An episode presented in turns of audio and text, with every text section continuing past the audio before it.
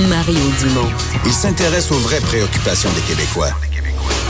La santé, la politique, l'économie. Le retour de Mario Dumont.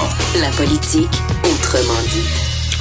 Oui, Vincent, la principale nouvelle du jour euh, s'est passée au palais de justice de Granby cet après-midi. Oui, nouvelle qui vient de tomber. On sait aujourd'hui que le juge de la Cour supérieure devait décider si le père de la fillette de Granby euh, pouvait retrouver sa liberté pendant la suite des procédures judiciaires renversant la précédente décision.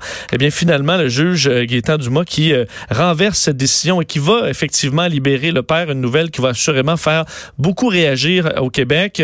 on rejoint d'ailleurs tout de suite celui qui couvrait ça pour TVA Nouvelle aujourd'hui, Jasmin Dumas. Bonjour, Jasmin. Bonjour. Donc, est-ce que c'est une, une, décision qui paraît euh, surprenante? Euh, le juge, euh, il l'a dit lui-même en salle de cours, il a dit, parce que, bon, je vous ramène à tôt ce matin, il y a un nouveau document qui a été mis en preuve euh, il y a une ordonnance de non-publication qui nous empêche de révéler la nature, de, ou plutôt le contenu de ce document-là, et même la nature en fait.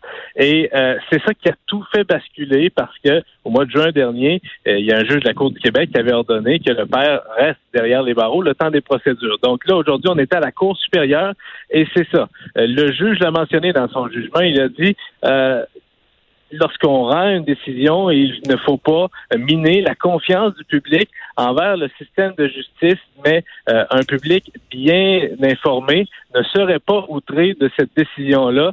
Euh, mais malheureusement, là, c'est que le document que le juge a entre les mains, c'est un document confidentiel. Et ça, le juge l'a mentionné dans son jugement. Il a dit, j'ai entre les mains un jugement, un document confidentiel et donc, malheureusement, euh, le public ne peut pas euh, savoir pourquoi, donc sur quoi je me base pour rendre ce, ce, ce verdict-là. Alors, c'est un petit peu ça qui rend l'affaire incompréhensible parce que on ne peut pas vous expliquer ce sur quoi le juge s'est basé aujourd'hui pour renverser la décision de son confrère. Et soit dit en passant, là, euh, ce document-là, euh, évidemment, le juge de la Cour du Québec au mois de juin ne l'avait pas entre les mains et le juge aujourd'hui a dit, euh, moi aussi, à la place du juge de la Cour du Québec au mois de juin, avec les éléments qu'il avait en preuve, j'aurais pris la même décision, mais là, avec ce nouveau document-là, eh bien, je change la décision.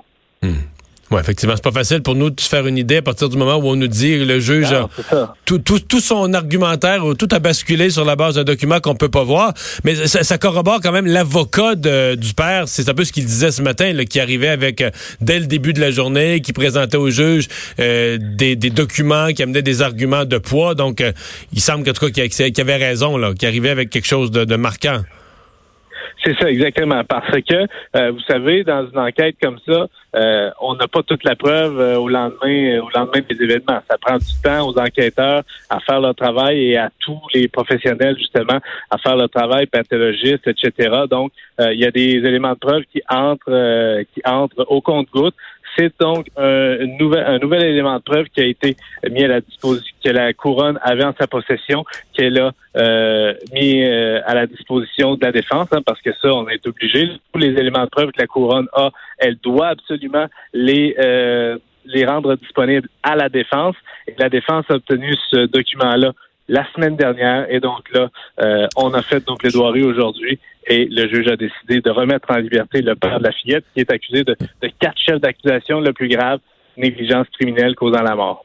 Jasmin, en terminant, est-ce que euh, je suppose qu'il y aura des conditions quand même à respecter pour ce père-là? Est-ce qu'on connaît cette liste de conditions?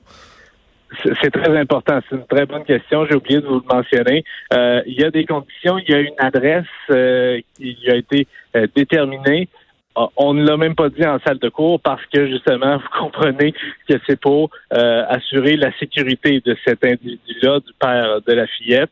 Euh, donc, il devra absolument demeurer à cette adresse-là qui lui a été euh, fixée. Il va y avoir un couvre-feu à respecter, interdiction de consommer de l'alcool et des drogues, interdiction de, de, posséder des armes, interdiction de contact également avec plusieurs personnes.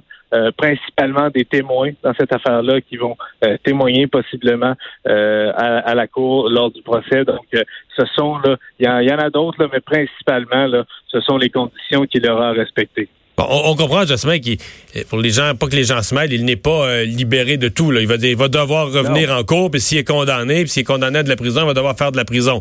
Il est libéré en attente de son procès. Mais euh, est-ce que, mettons, présentement, à l'heure où on se parle, ou ce soir au souper, est-ce qu'il est, est, déjà quitté librement? Est-ce qu'il est, est, en route vers chez eux? Est-ce qu'il est chez eux à l'heure où on se parle? Le juge a rendu sa décision vers 15h40 il est 16h15.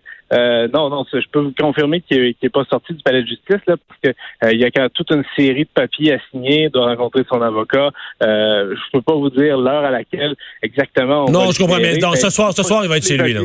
C'est ça, exactement, exactement. Merci beaucoup, Jasmin. Au plaisir. Au revoir.